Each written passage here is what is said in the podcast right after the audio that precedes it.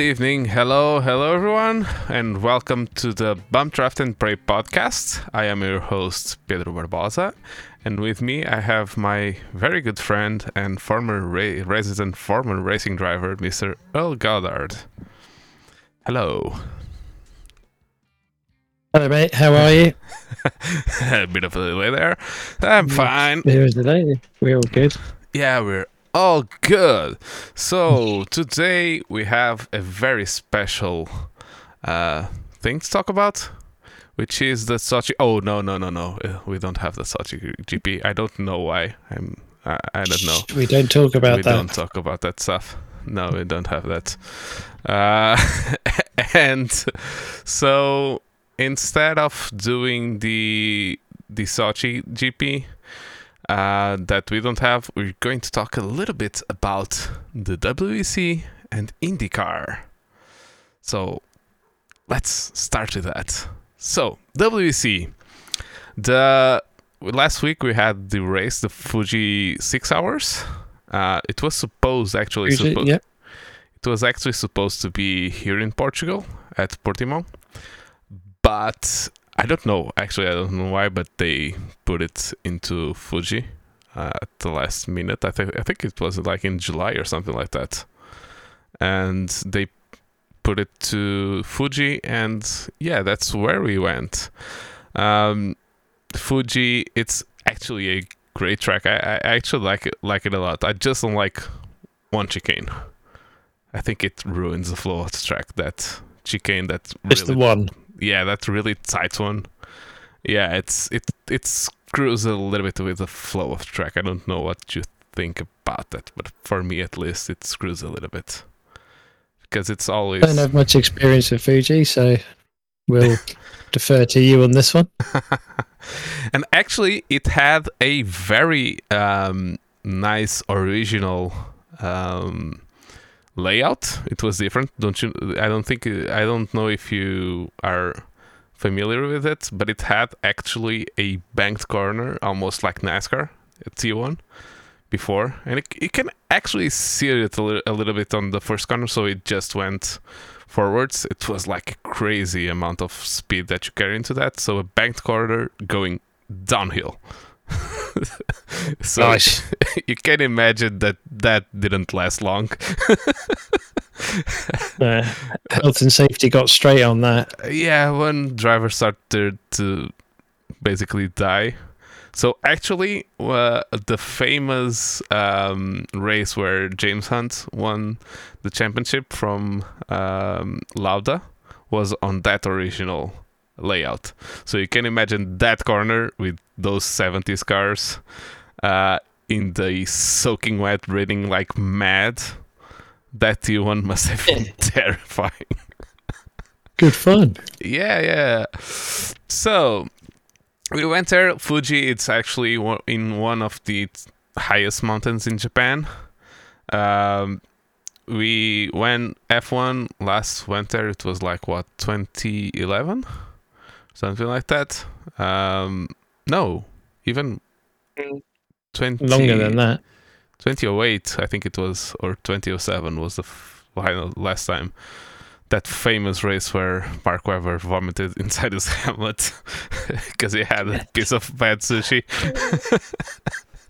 um, and we normally have like the weather there is not very good. With sometimes there's uh, actually um, snow and all that stuff. But for this weekend, we have sun all of the weekend.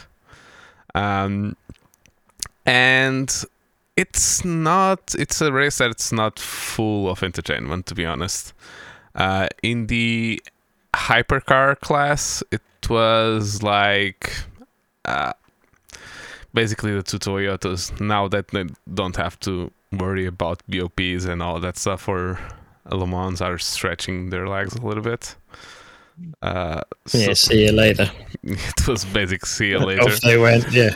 off they went. The only thing a little bit interesting there was the number eight car was actually faster than number seven, and for some reason Toyota felt the need to give team orders and for the number eight to pass the number seven because they were faster. I don't really get that. I'm not one of those team orders haters, but when you when you're that faster than the other teams, it doesn't seem that nice. It, apparently, it's a rule within Toyota that they have where if the other car says they claims to be quicker, they let them pass and they've got two laps to prove it and actually pull away, or they swap them back again. it's just mm. it's just a thing they do. Is yeah. it right? Don't know, but at the end of the day, they're not looking at whether it's right. They're looking at the safest way to get both cars across the line. Yeah. And from a managerial point of view, okay, number eight, you've got two laps. No, you're not quicker. Right, go back. Yeah. I would I would be more on board with that if um, they were actually fighting with another car on track and from the beginning of the weekend everyone saw that Alpine wasn't able to fight with them. So, yeah. This in yeah, this occasion, I don't really see it, to be honest. Well, they're just following their own strategy. There might as well not be anyone on the race track with them. So they're just doing their own thing, and they felt it was necessary. So, mm, yeah.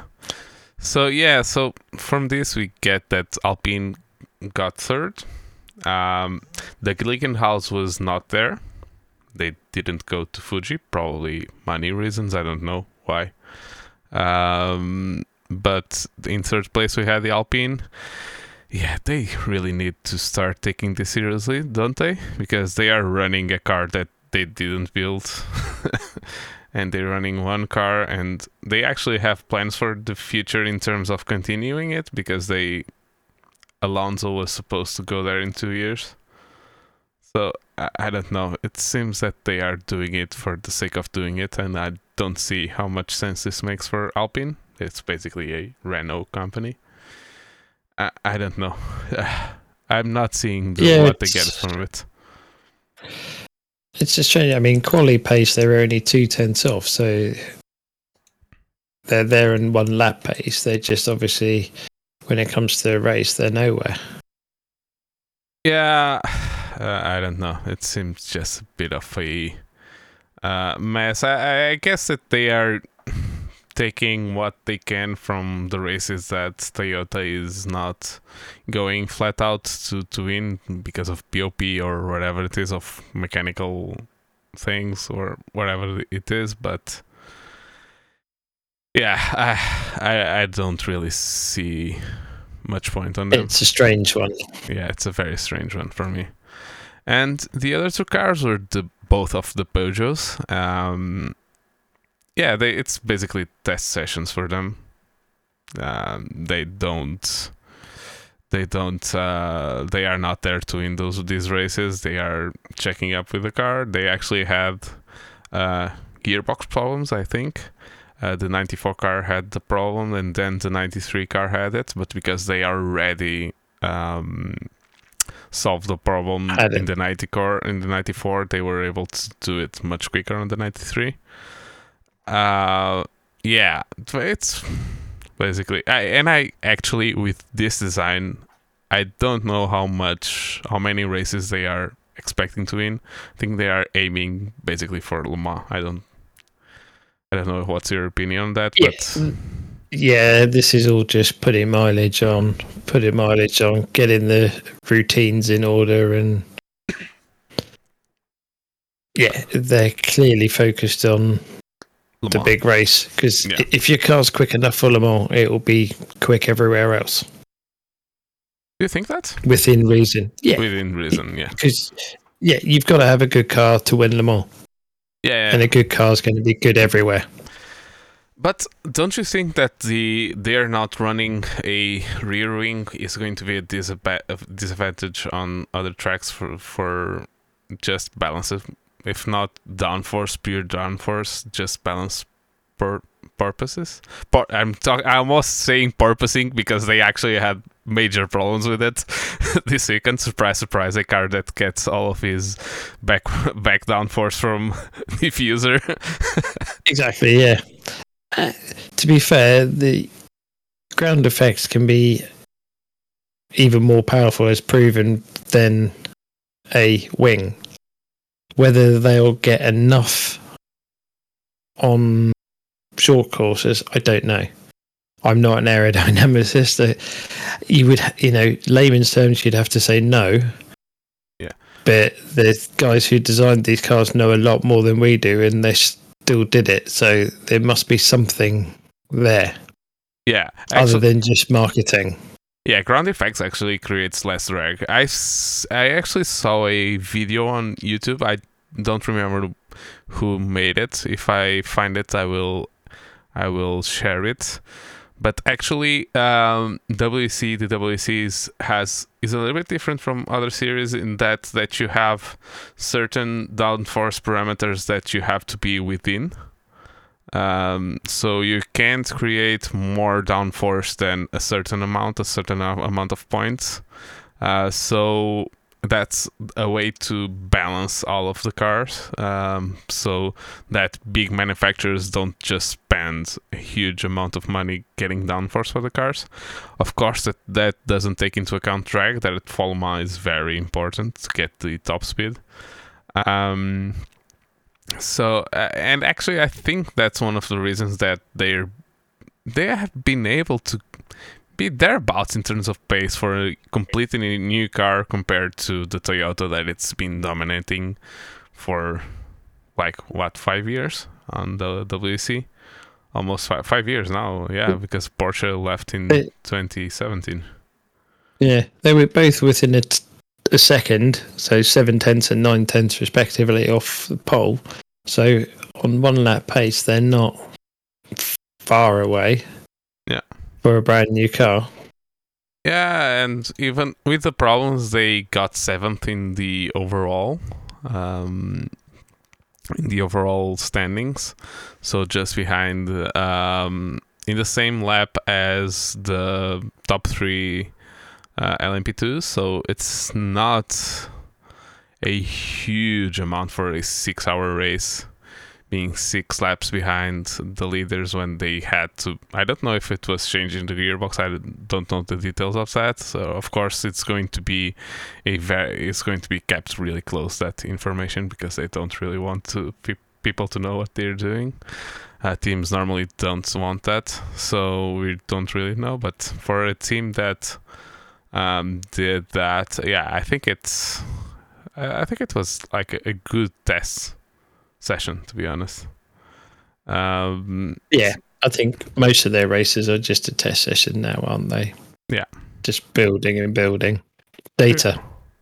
data. The it's the nature of the game. You have to have data to Just to do everything. which is why the likes the likes of your Audis, your Porsche, Toyota all do well. They just got years and years and just huge amounts of data to just trawl through when they're building cars, and then once they've got a car running, they say four or five years worth of data. They know everything to Yeah. get the maximum out of the car. Actually, I don't know how much this is happening in the WC, but in Formula One, it's crazy. The, for example, Max. Uh, for example, in the Seb Vettel days, in the Vettel days of the Red Bull, uh, and they do it. They do this now, but actually, Sebastian Vettel many times, um, uh, like credited Felix da Costa. the- he- is on the WC uh, for the work he, he has done in Milton Keynes because he used to go and find solutions in the simulator there, and this is 10 years ago. So even then, Mm. they were already setting up the car in the simulator. So 10 years ago, now it must be a hell of a simulator there because they actually do their own uh, simulation, tire simulation, and all that stuff. So they are actually setting up the car, kind of setting up the car away from the track, and then they t- test all of that, and then they try it in the car. So yeah, and that's all data, all data. So yeah, Yeah. uh, then in the LMP2 category, we, the, I think it was the most interesting race of uh, of all categories because it was the closest one. Um, actually, we had a until the last stint, we had a fight from a, a WRT and Jota, the 38 Jota. Um, because they were in slightly different strategies. I think the WRT were saving a lot of fuel, and Jota was just going for it. And they, until the last WRT stop, they didn't know if they were going to get close or not in the end for to fight. But yeah, in the end, um, WRT was able to do a nice pit stop and save and not lose enough time uh, while they were stopping to to get um, to get uh, to get the the the the, the race win, and we had actually Prema finishing third but the they were looking on fin- finishing third, but then they had to do a splash and dash in the end. So that um, got the second Jota car up. That was actually I don't know if you saw if you saw the crash on lap one or lap two. I think it was lap two actually. Exactly. Oh yeah, we got it speared into. Yeah, speared into into the chicane that I hate. it was a yeah. major crash. So they did an. He went full iRacing. Yeah, full iRacing on that. Sideways uh, send it. yeah, so they did a good race to go into fourth, and then with the with the extra pit stop of Prema, they were able to get third. Um, and then LM, uh, yeah, it's LM, but it's basically GTE Pro. Um, we had a, it was looking to be a fight between AF Corse and Porsche, but actually Porsche, the Porsche was not fast enough in a straight line, and they had some tire problems. They were, um, they were struggling with tire degradation. So it was one of those that just the Ferraris were just some, good. They had some good battles though. Yeah, in the beginning of the race, yeah. Uh, yeah, they had a good bit of back and forth, back and forth, especially into T1. Yeah. But then the 92 car, I think, got a uh, penalty. And I think it was over basically then. So we've been spoiled a little bit this year in the GT Pro theory. All of all all year we have we have had nice racing, especially between Ferraris and the Porsches. The Corvettes were, like I said, like I said with Peugeot, they only gunned for uh, Le Mans, and they were actually going into a 1-2 at Le Mans, but then one of the car had problems, and then the leading car had a crash with an LMP2 AM. Incident. Yeah, that's horrible incident, scary incident. Um, so yeah, it was a good couple of fights in the beginning, but then the Ferraris just went away and came home with first and second with the 92 Porsche came coming in third, then the other Porsche and then Corvette uh, didn't have pace for them, to be honest. Uh, and they were actually one lap behind. The last Corvette was one lap behind. Um, so yeah. Uh, then it, we come to the GT AM and after that scary crash in Monza that the TF Corsa TF TF Sport car had in Monza that it hit one of those sausages curves and then flipped around. Hell of a shunt. Yeah, hell of a shunt with and it was actually my compatriot Chaves that have had that crash. Um, and they were actually running a, a Lens car. It was lent by them for I don't know who who basically gave them the car to race. They had to paint the car at the last uh, times because they the the real car wasn't prepared. It had many much damage and these cars at the back in the GT AM don't have these teams don't have the money that the pro teams have um, so that must be taken into account as well. So Yeah. it was extra impressive that they were so um, competitive and dominant this race in a car that wasn't theirs. And after that, um, her scary crash, yeah, they came in first place in the GTAM. And second place, you you have the best named team on the grid, the Iron Dames. It's actually been a good Yeah. year for female drivers in the WEC. Yeah, no, they did very well. They're doing very well. So it's a Very, very well. all women team. They actually came second. Rahel Frey, Michelle Gatting, Sarah Bovy. Um, yeah, it was their best result at WC. And after our first pole by a female driver in a LMP2 at Monza, it was nice to see. They're actually doing very well. And the the female car in the LMP2s have been driving real well as well. So yeah, it's been nice to see that part of racing coming alive. We want more female drivers. Definitely, yeah. It's been been too long that we managed to get to 2022 and still have limited females, less than 10 that you can probably count racing in major sports. So yeah, at least Yeah. we need to let women have the opportunity to prove that they deserve to be there, not just be given a spot. But you know, we need we need a female in GP2. That's what we need. Yeah, really nice. And I know Tatiana is there for until the end of the season. Tatiana's there. She's not bad, but we- we sh- She's not bad, but I think, like we've said previously, it would be nice to see Jamie get that, get a go in it, and Yeah. yeah, yeah, I'll be completely honest. And I heard this the other day. Yeah, Jamie had an opportunity in regional uh, F3. I think it was in the UK or European F3, and she actually didn't do that well. But I feel like she has grown a lot as a driver, and she has been dominating the W Series, completely dominating.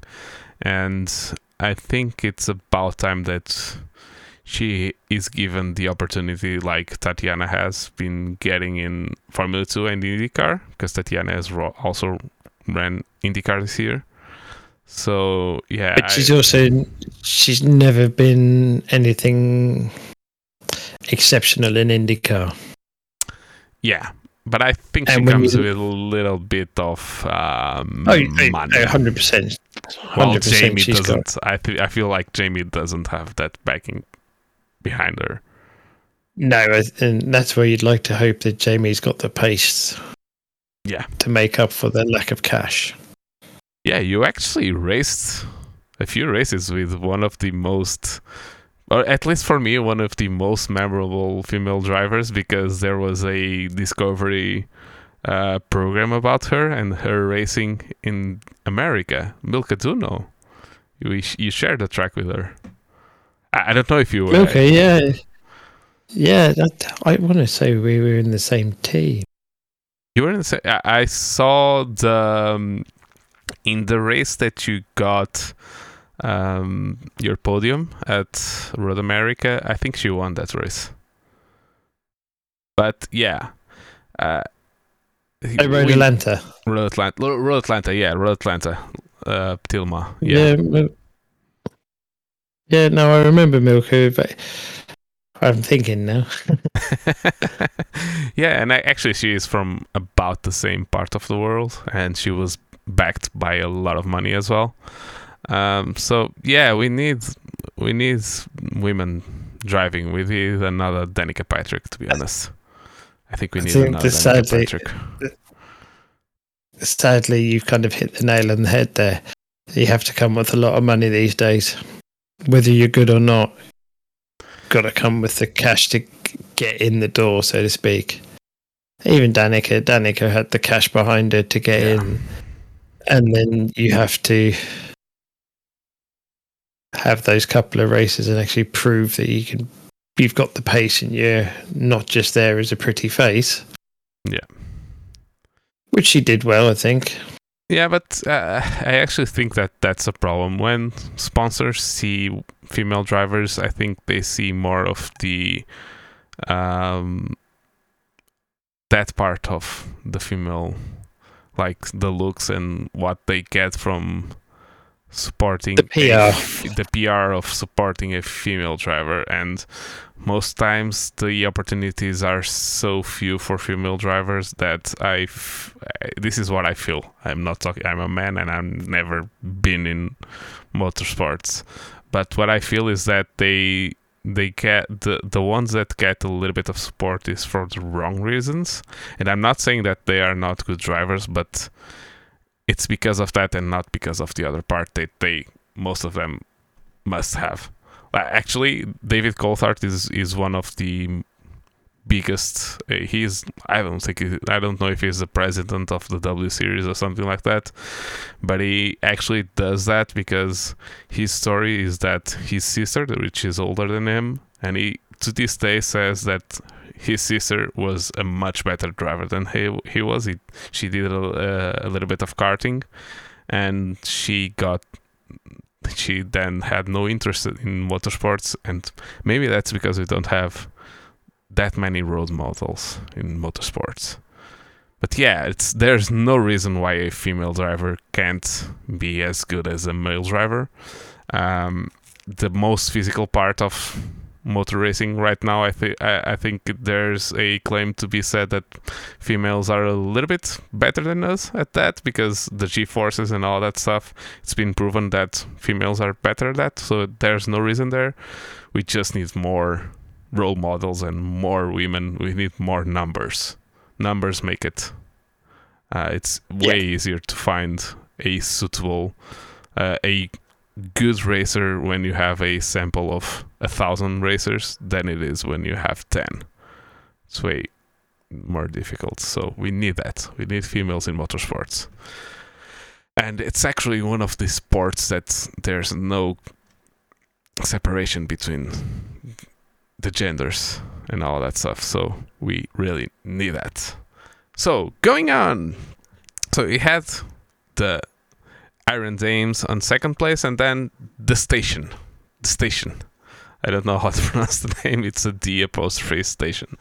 And they actually completed the um, the uh, podium. They were last on the grid and they came back to to claim a podium and actually it, it was two japanese drivers in the car and then charlie fagg i don't know who he, he is uh, but yeah going from the back of the grid to to p3 would uh, must have been a great race so that's the podiums from the wc I don't know if you have something to say. Yeah, of, of course. I think one of the things that for well, next year we're going to have many more hypercars, and the Peugeot is one of the first generation, first like cars that is testing.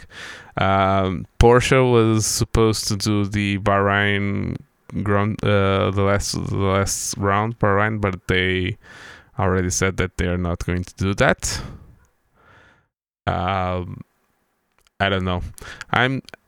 Do you think that we're going to go back to the days because the the convergence between the cars in IMSA and WC? Do you think we're going to go a little bit to the days where they, where teams test in Daytona to go to to Le Mans? Because it, it seems like there's a possibility there. It's what they seem to be doing at the moment, isn't the Porsche has been testing at Daytona recently. I think so. I don't see why they wouldn't. End of the day, they've got the money, they'll be out there and then Sebring. There's also Daytona. There's if you can run Le Mans and Day- Daytona, you can go for the triple crown of sports cars. So I don't see why they wouldn't. Yeah, and they are sorry um, they are actually one of the, the the cars that are going to run both championships or at least it's supposed to be like that um so but yeah next year is going to be a transition year for all of the WEC. We'll have a few more cars in the hypercar category. We'll have the Porsches go doing the whole season and Porsche. Um, and uh, the LA, the GT Pro is going to be no more next year. We'll just have GT AM, um, and that's a transition year for the GT3s as well um, to go to GT3. So, yeah. One thing that I don't know, I don't know if you know this. Do they have already any plans for uh, the LMP2 category? Not that I've heard anything. Yeah. So no. Yeah, because they are going to lose at least Jota from, and I of course uh, they probably will lose them from the GT, the LMP2 class. I'm sure they've got plenty of the LMP3 stroke e- EMS, ELS. Uh, ELMS. that's the ones. um, who'll be willing to step up. So yeah, I think it, P2 seems to be that well supported throughout that if a space is available, someone will be in it. yeah. Let's just hope that they don't for within commas forget about the category. It's it's an amazing category, but It still produces some of the best racing, so Yeah. I can't see them. I know what you're saying.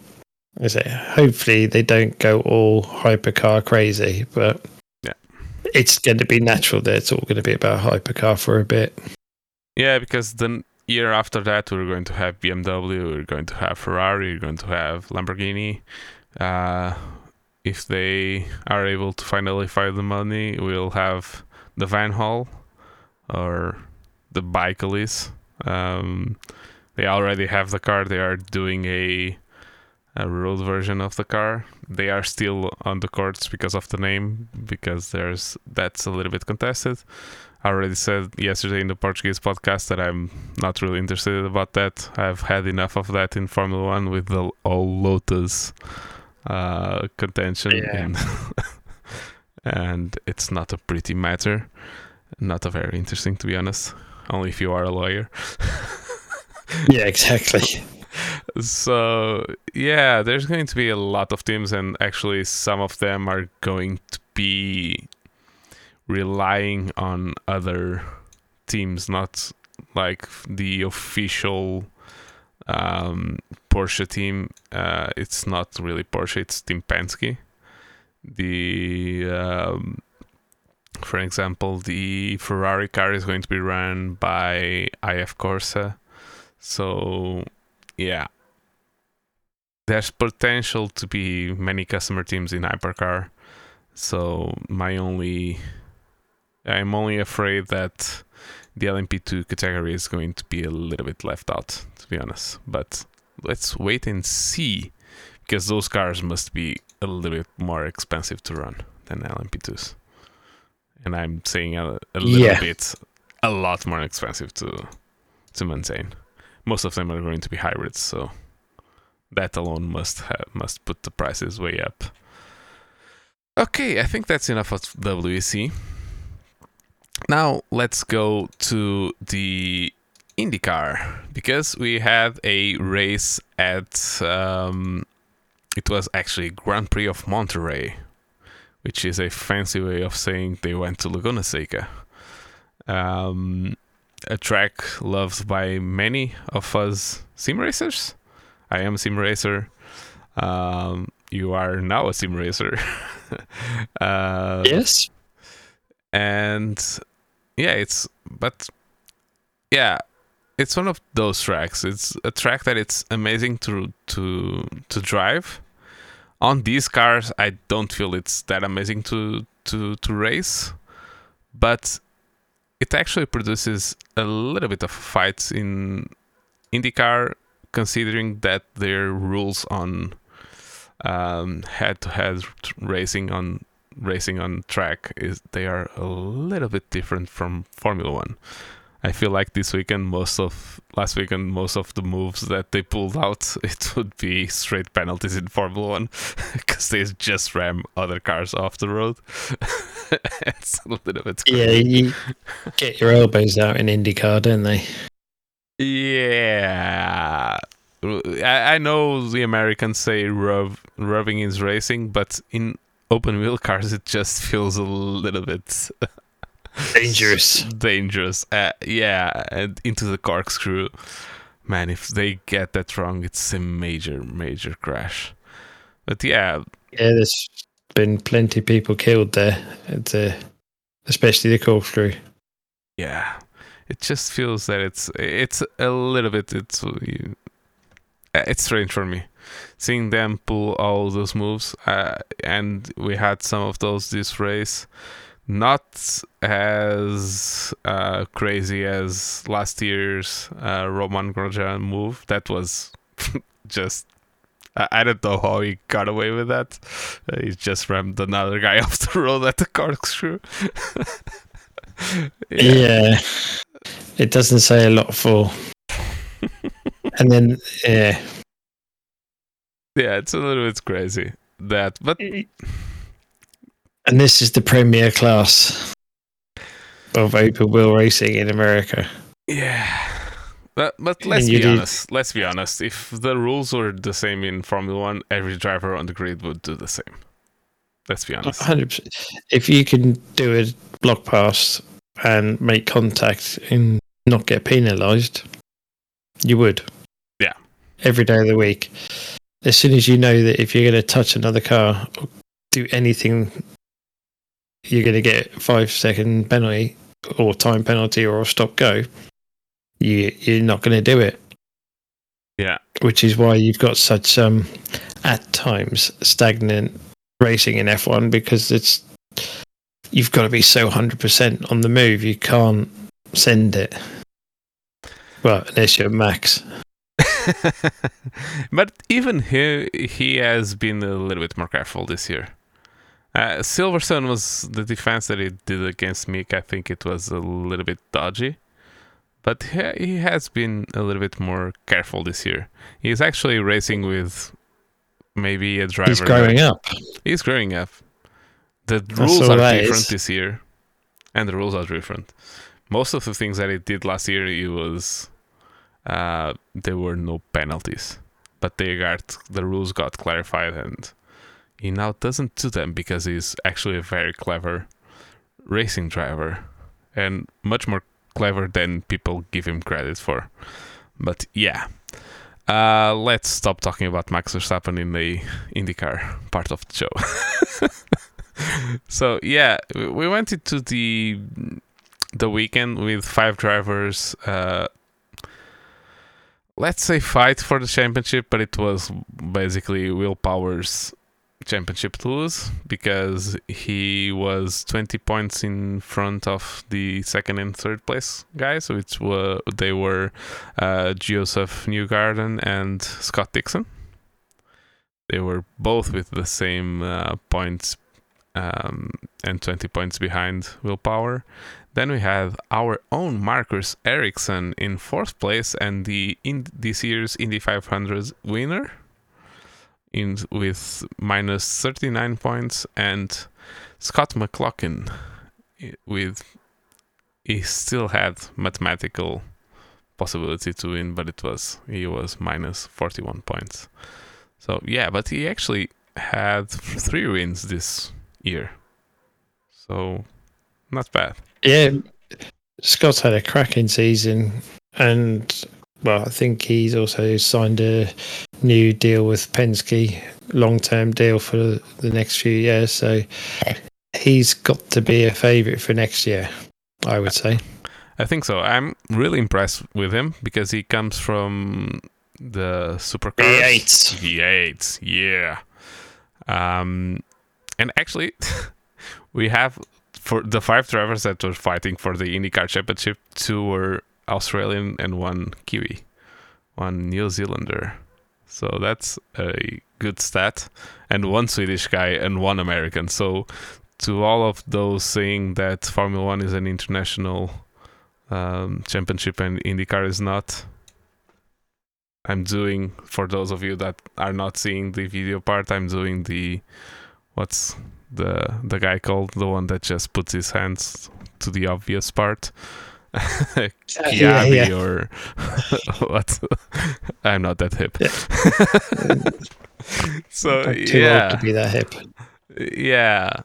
So, eh, but it, let's be honest, it was Will Power's championship to lose. If he did a good, Yeah. solid race, um, he was going to win. Uh, so I'm not going to explain all of the point system of IndyCar because it's so complicated. It's Yeah. crazy.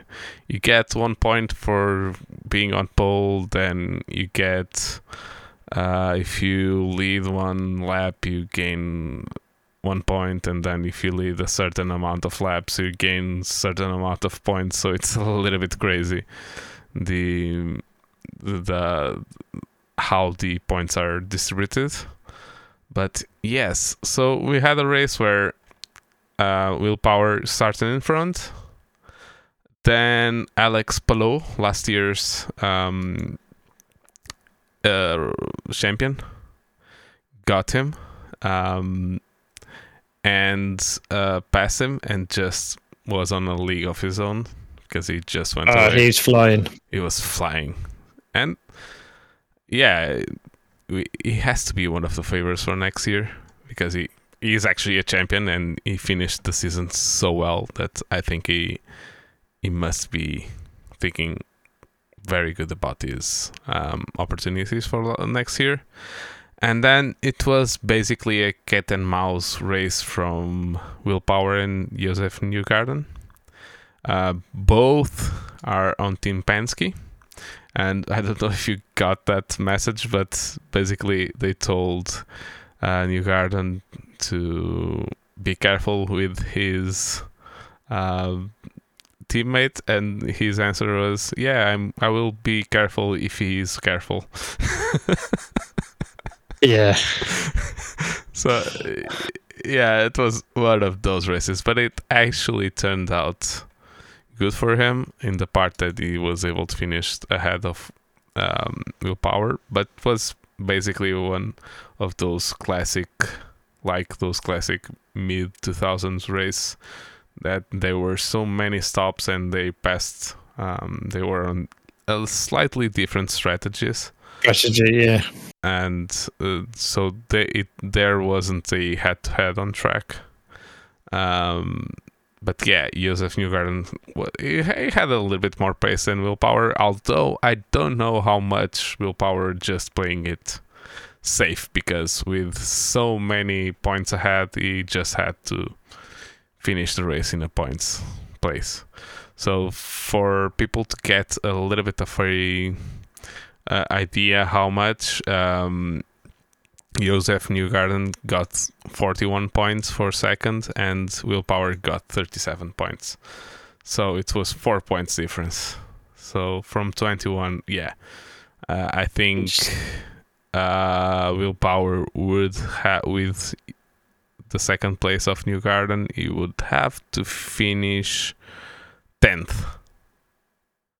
And I feel that that wasn't going to happen this weekend. Yeah. No, Uh, he was. Yeah. And actually, there's a if you guys go to Romain Grosjean's um, YouTube channel, he, he normally does these uh, nice uh, videos, um, like a recap of his weekend of the race, and it just shows the the pit stops and passes, the battles on track, both being passed and passing other guys, and it just shows you how completely crazy these races are with all of the different strategies and all of the pit stops that they do because they do three or four pit stops. Actually, in Newgarden did four pit stops and Will Power did three pit stops.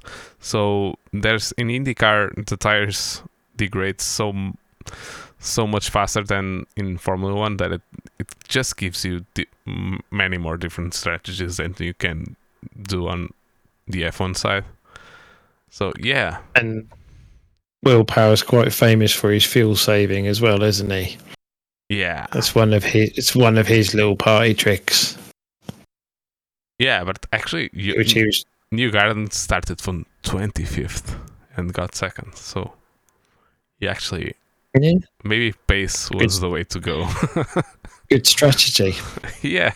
Yeah, but he didn't win the championship, so No. for, for that for that race, pace wasn't an issue.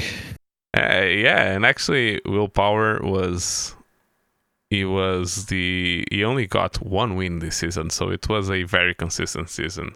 Because Newgarden got five wins this season and he didn't win the championship, and Scott Dixon got two wins. Ericsson got one win in Indianapolis, but the Indy 500 um, gives you more points than the other races, so it's almost Yeah. like Le Mans in the WEC that gives you more points. Double points sort of thing. Yeah.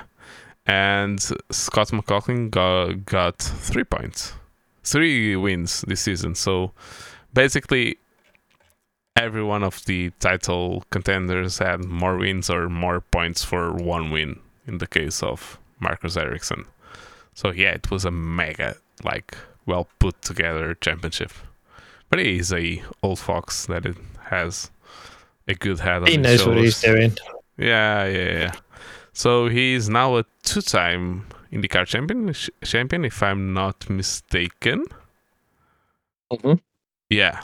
So he has actually been in IndyCar since 2005. So uh, 15 years, almost 15 years ago, almost 20 now. Years. So yeah, um, the experience here gave him actually gave him an advantage. So yeah, it was that. I think I think next year is going to be a a good season for me because I don't follow IndyCar that closely. Um, but I think next year is going to be a good one to watch. I feel like that. There's actually very nice, strong drivers for next year, and the fact that teams have more than two drivers per car per per team actually creates a little bit. And you have many rookies, and yeah, I have to mention um, Christian Lundgaard. It was his rookie season, and he did an amazing season. Um, so yeah, you got Pato O'Ward. we will have Colton Herta probably, apart from all of the talks that we've been having. Yeah. Which is when you look at all the talk of Colton and s- first half of the season, he was flying. Uh, He was, but he only finished tenth Yeah, in the season. When you look at, and then like you're saying, experience. Look at P three, the old man Scotty Dixon. Yeah. he they they they know it's not about winning races. It's about finishing every race and just bad weekend is as long as you get points, it's not a bad weekend. So I Yeah. think yeah, next year is going to be well, any of the top ten could win it. Well, probably top twelve yeah, yeah, yeah, are yeah. all le- legit championship potentials. Yeah, completely. I think it's going to be a very good season uh, next year. So yeah, so talking about Mr. Mr. Colton Herta, it brings us to a to the hot topic of the past. I feel like two weeks. We kind of touched a little bit about it last um, last week, but now I think we could talk a little bit more in depth about it which is the super license system that we have in Formula One right now. I have, I'm going to warn you, I have strong views on this because let's go. it seems to be a mess, to be honest. It seems to be just a mess and a system not made for what it, it was said it was going to be, which was just to keep the level of driving in Formula One and preventing uh, drivers like supposedly preventing drivers like Max Verstappen to come into F1 so young. Um, Well, it was because of Max, wasn't it? yeah, it was started by Max, but I feel like the only thing that they achieved by it, and I feel that that was their really intention, was to just um, basically you you have to go through F3 and F2 to go into Formula One. basically funnel all of the drivers that really want to, to go into Formula One uh, to go through that route and spend the money there and earn money for the FIA, and that's the and only strengthen get it. their series. Yeah, and I actually don't think that that's right in the whole motorsports sense. So the entirety of motorsports, because But are they thinking of it in the entirety of motorsports, or are they thinking about Formula One? They're thinking about Formula One. I don't think they- that they're even thinking about Formula One. I think they're just thinking about money, to be honest. Because they, if they were really thinking about Formula One, like a guy like Colton Herta is more than capable of driving an F1 car. Let's not kid ourselves. I think nobody thinks that he's not going. No, of course not. uh, yeah, Of course he can. Yeah, of course he can. No, I think with regards to them having the junior days and like end of season rookie days, I think they should do something like that in Formula One where whether it becomes mandatory that every team or certain teams run drivers from other series, whether that be IndyCar, WEC, V8s, they have to run. The problem drivers. is this. The, the biggest problem is this. IndyCar, like a win in IndyCar, um, equates to the same amount of points of super licenses as F3. But even if that for me it's not acceptable because IndyCar is not. We're not going to say that IndyCar is the same level of. Uh, ha- you have to have the same level of expertise to drive the cars because it's just not not true because Not true, IndyCar no. is a much difficult car to to to race. Uh, but then even worse than that, second, third, and all of that progressively gets even less points than F3. So that's completely crazy. Um, and then you have like the WEC gets you almost no points at all. Not in the hypercar, not in the LMP2s, not in nothing to your super license. Are we saying that um, Sebastian Buemi, that was a previous uh, Formula One driver, uh, guys, Nakajima, all of those guys that they are not good enough to go into Formula One? Of course they are. So, and that's actually in a FIA championship. So, yeah, it just seems not adequate for It's- what's supposed to do. Is it just F1 being elitist and that's what they feel and tough if you don't like it, I don't know irrespective of the rest of the world? Mr. Colton Herta going to F1 was would be actually good for F1. That's one of the things that's even worse. Considering considering how much America has exploded into F1 frenzy at the moment, We they obviously need, don't want it. we need They don't want a American team, but I think an American driver would be.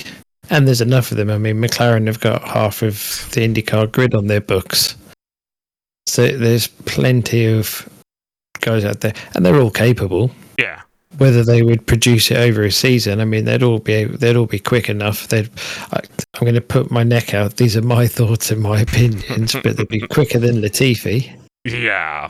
Let's let's not put it that. Yeah, I mean, so if you want it, the super license system is a joke because he's in there. Yeah, basically it's that because the the the one thing that they were trying to prevent was which was drivers that were not mature enough to come into F1 and drivers that were not good enough to drive an F1 driver and to prevent drivers to just pay their pay their way into Formula 1. It, the point system doesn't do any of that because F3 and F2 are so expensive that you have to have money to be there.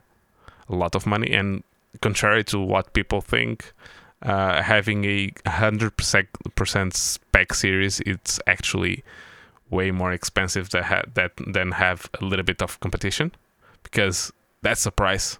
You don't have any competition on the prices as well. So when you have F3 with Volkswagen and Mercedes and all that, so you, you have options. If if uh, like I, I don't know which were the prices, but let's say for example that the Volkswagen engine was a little bit cheaper, you had the option to go racing that way. If you didn't have money for the Mercedes, you could go for a cheaper option. Maybe you had money for that. In the system that we have now, it's that price. And actually, Dallara and I don't know who makes the engines, probably Cosworth. I don't know who makes the engines for F3 and F2. Um, but I'm not sure of. I'm not sure, but uh, they can stipulate the the price basically. So either you have the money or you don't, and you're screwed.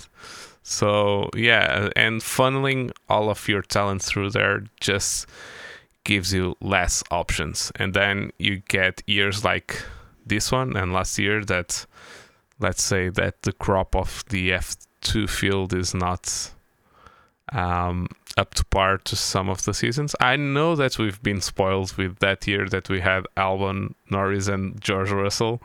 It was an amazing year for F2. so yeah, I get that that we were spoiled. But yeah, there's drivers out there that are as good, if not better, than those ones that are coming through the the FIA route and some of them that would be very good for the sport. We need an American driver. We really need an American driver in F1 right now. It's exploding so much that they, when you're so much of your audience is from a country, it's actually very good to have a driver from that. And we saw that with Max. Uh, we Yeah. had nobody from the Netherlands going to races. We had Max, and now they are everywhere. we see orange, Orange Army. The orange army goes everywhere. So yeah, and actually Americans are very that way as well. So when they have a American, yeah, they are the best. They support him, and we Yeah, need whether they like him or not, they're going to support him. Yeah, exactly. And we need that. We need them there. Uh, we need a, a American driver, and I feel that the the license system is just just crap, to be honest. I would rather they just put a cap on the the age of the drivers that could get in and leave it like that than doing all that stuff.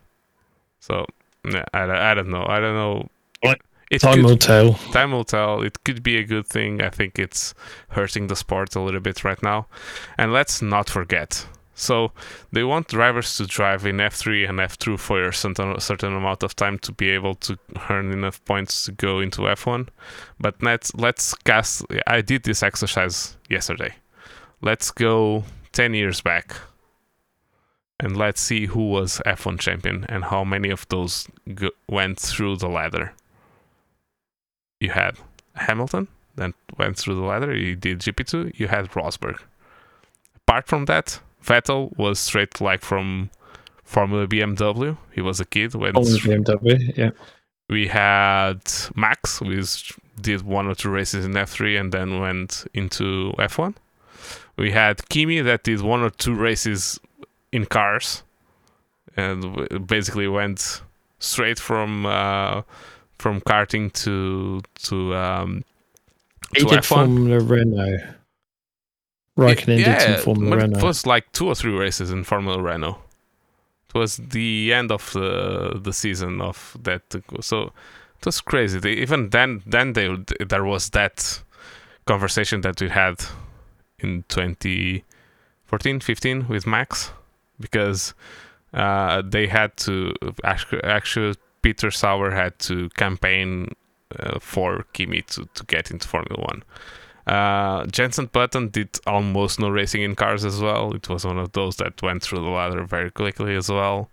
So most of our amazing drivers that we've been having, yeah, they've been drivers that went through the rankings or even almost straight from karting. So talent will, will speak, will always speak higher than than everything. So I don't know. I feel that imagine that we had this license system and we lost the opportunity to have all of these great drivers that were champions in Formula One and wouldn't probably at least were at the risk of not having their opportunity to come into the sport. That's how I feel, and that's why I feel that the point system really needs a major overhaul or just get rid of it.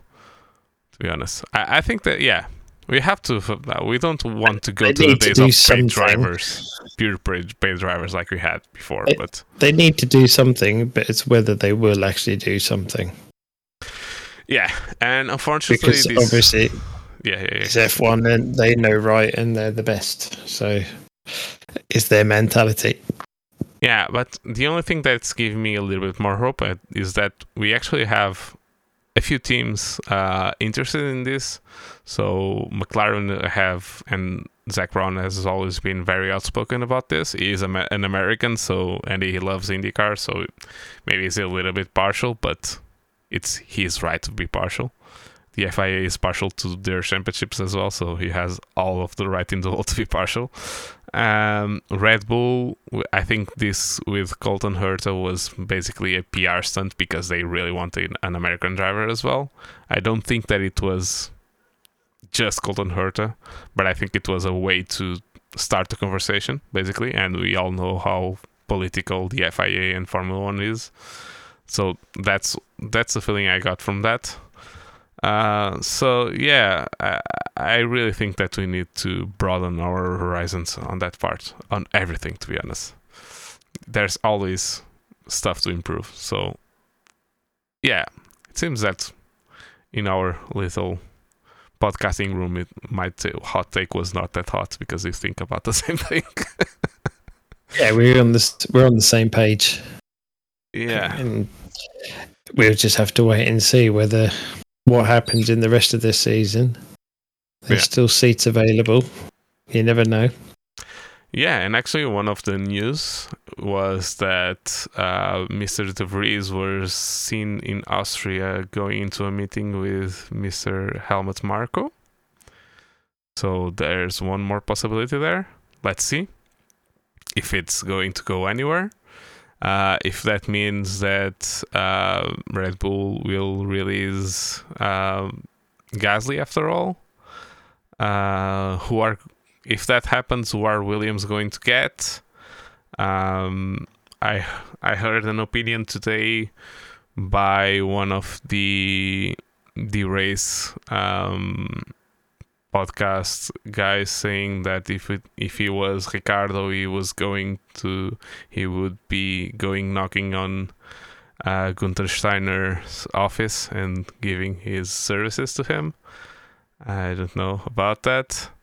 Uh, there's been a few rumors that maybe Ricciardo is really considering about the test drive at Mercedes.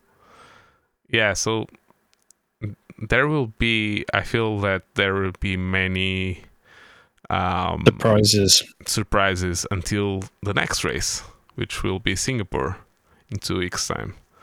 Uh, so yeah, let's see how all of that is going to go up because we don't think that uh, Latifi, sorry, Latifi is going to really keep his seat, do we?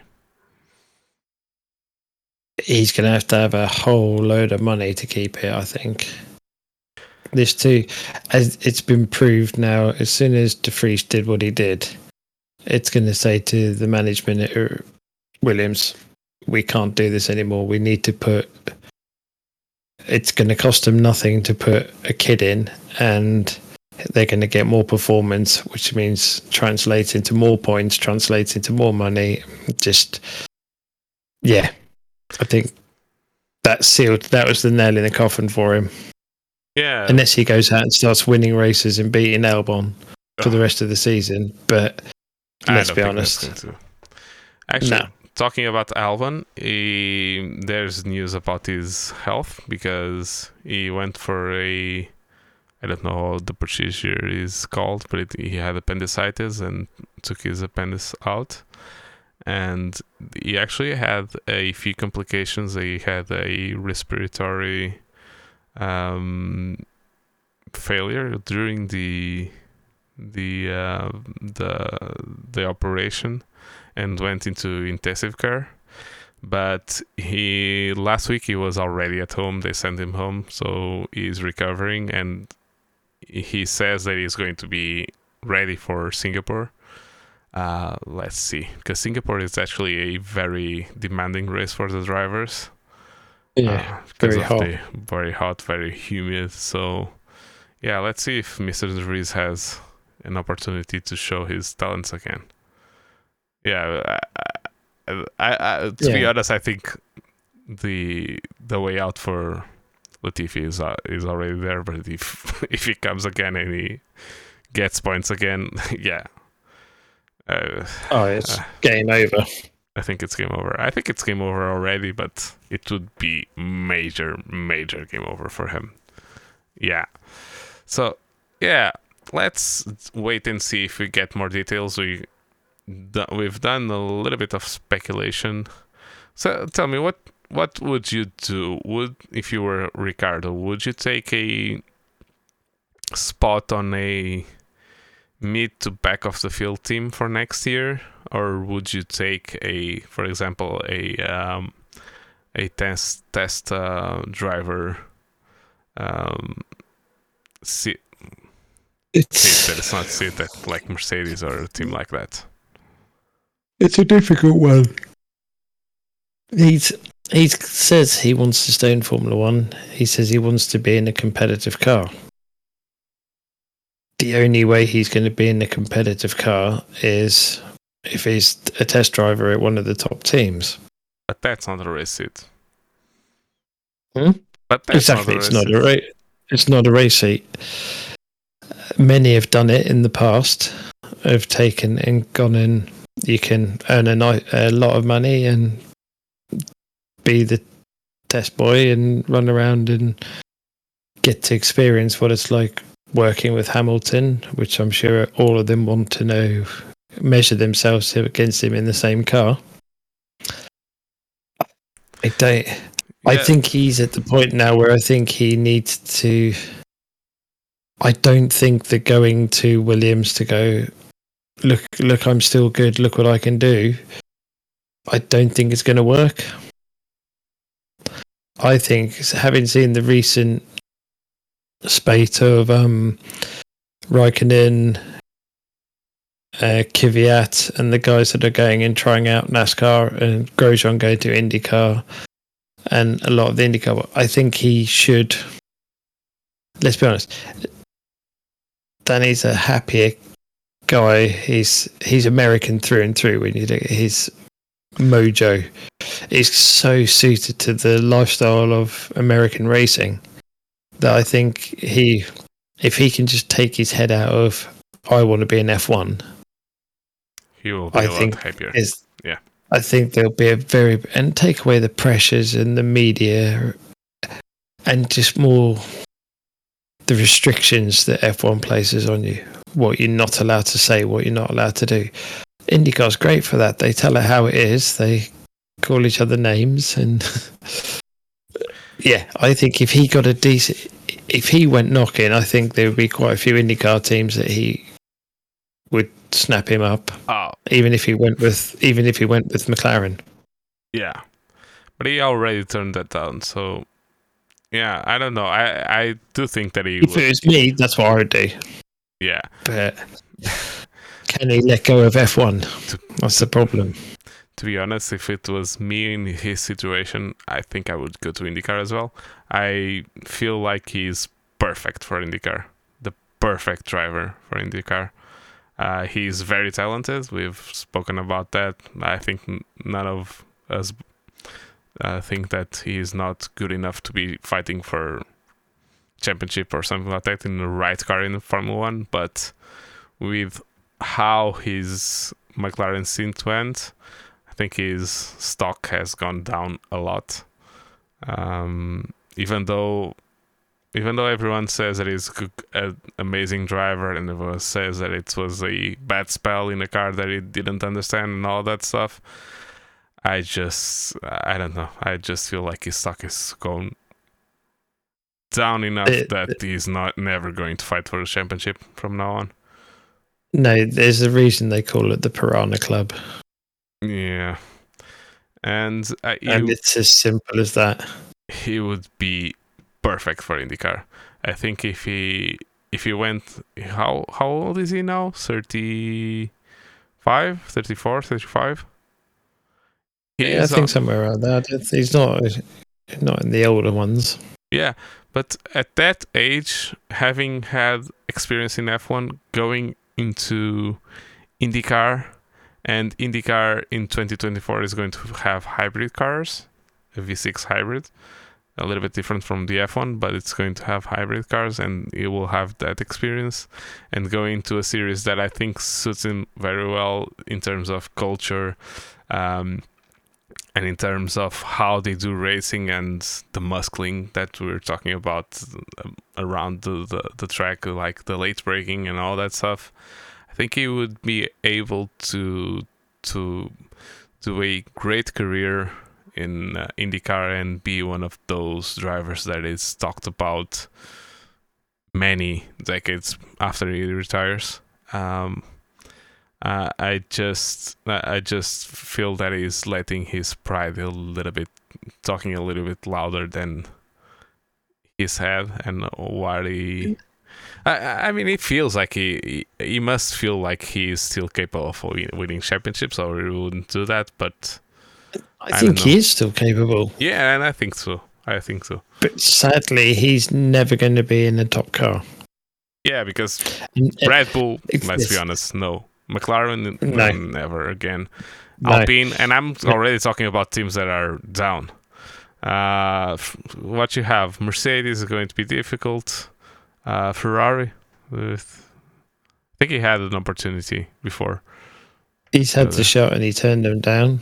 Yeah, They've got enough people lined up ready for, and they're they're committed with Carlos and Charles for a long time. So it's only if Carlos goes fuck this, I'm out of here. Then um, they've got enough people sat there ready to fill seats. So I don't, I don't think they're going to call him. They're banking on youth. uh, yeah. Alpine, he's burnt his bridges there.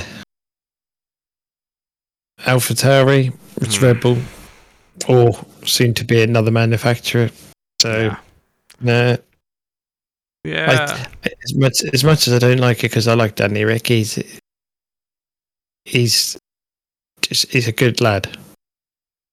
But Yeah. I think his F1 days are done, and I think the sooner he, ex- well, for we know, he may have accepted it, and he's just playing the game at the moment with the media. But I think the sooner he accepts it and makes the jump, the better, and it'll be.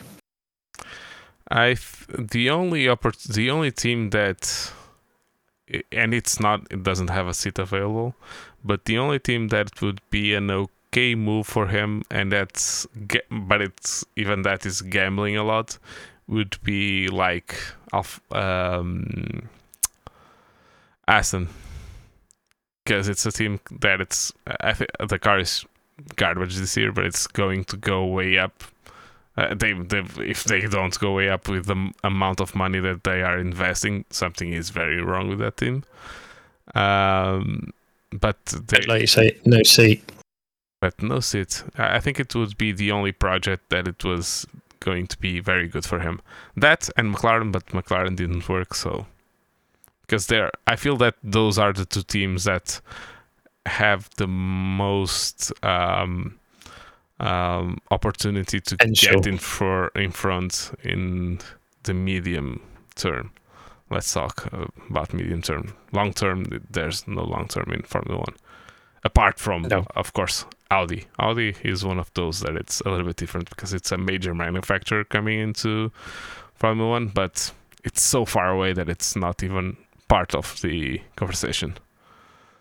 So yeah, I think I, I think his days on Formula One have gone away. To be honest, as well, just bank the twenty or twenty-five mil that that they they are talking about and just go to to IndyCar.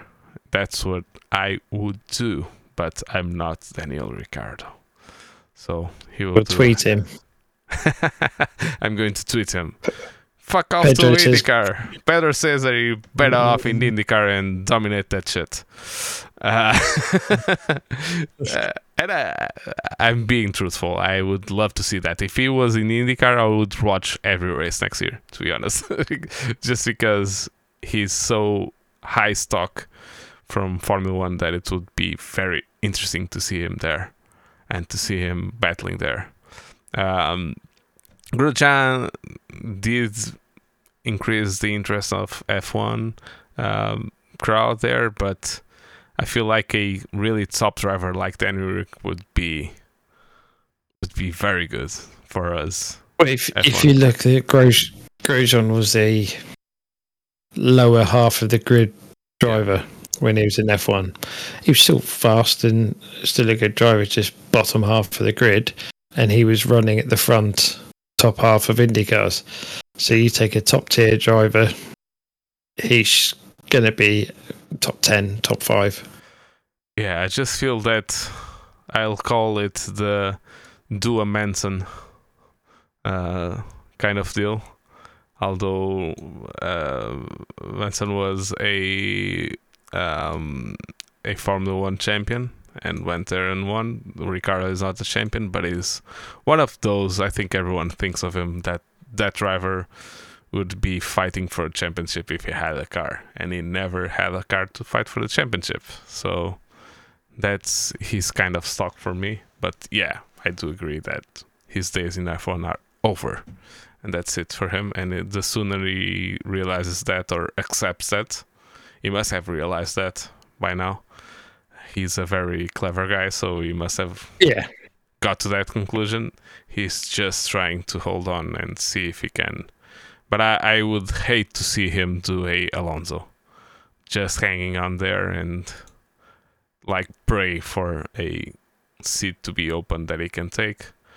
Um, but yeah, that that's that, there's very few times that that happens in Formula One. No, and I actually don't remember when was the last time that that really happened. Someone getting a race-winning car just by waiting and being on the sidelines. I don't think that's happened. Kimi. Kimi. Kimi. Kimi, he, keep, he kept coming back, came back to the Lotus and had race winning cars, and then came. Yeah, but he, they he, went he Ferrari. got out. But, but the, the, the difference there is Kimi, where the Kimi got out of Formula One on his own terms. Uh, almost. Yeah, yeah, no, no, you're right because Ferrari paid him to go fuck himself. I don't remember like, just to get just to get Alonso there. Yeah, you're right. Yeah. You're right. Yeah, but Kimi was a world champion by that time, and mm-hmm. he exited in the end of uh, 2008 and he was champion in 2007 so it wasn't really the same deal but yeah i get where you're coming from but he actually he actually went off and did There's NASCAR and did did WRC. He had some fun. He didn't do NASCAR, but he did like the truck series. Uh, he yeah, he did a WRC. few truck races. Yeah, did WRC, and then when he came back, he came back because, and everyone wanted him to come back. Uh, yeah, so he was a F1 champion. Have you seen the pictures from the last race F1 that Kimi was there and how happy he is now that he's not in F1. yeah. He's smiling and yeah, talk about being good at your job but hating it at the same time. Yeah, and his son won his first race, kart race. So yeah, we might have Kimi on the on the the grids for yeah, for a time. So uh, his kid seems to want to go on into motorsports. So if he's if he has uh, if he gets his talent from his father, maybe we will see another Raikkonen. So maybe we will see another generation I'm of Raikkonens. I'm sure we will. Yeah, that would be nice. We will be old man, very old man, doing a, a podcast. the way bump draft and pray podcast, and we'll talk like this. Yeah. So, yeah, let's stop rambling right now. I feel the conversation is going to places we don't want it to go. so, yeah, it was a nice chat about WEC, about IndyCar, about the pointless license system, and about about possible career choices for some drivers. But yeah, we will come back next week. Um, we're actually seeing about trying to get some a special episode with a friend of the show. Uh, we still don't have the confirmation, but if we don't, we'll have something to talk about because I, I, I guess that we will have some more news on the um, driver market side. So if nothing else, we'll be here to talk about that and to give you a little bit more contact, uh, content to listen to. So yeah, uh, thank you for uh, listening. Thank you for watching on YouTube if you did on all of the podcasting apps. Uh, please follow us, like, subscribe, do all of that in all social media. Um, and our handle in social media is at bumpdraftpray in all of them. We are on Facebook, Twitter, Instagram. We are on Apple Podcasts. We are on Google Podcasts, everywhere. If you have questions for me or for any of my paneling uh, friends and Mr. Earl, please send us an email to bdappodcast at gmail.com. And I've been Pedro Barbosa. My handle is Pedro Barbosa SR. And I've been joined by my friend Earl Goddard at Earl Goddard. And I'll see you next time. Bye. Cheers, guys.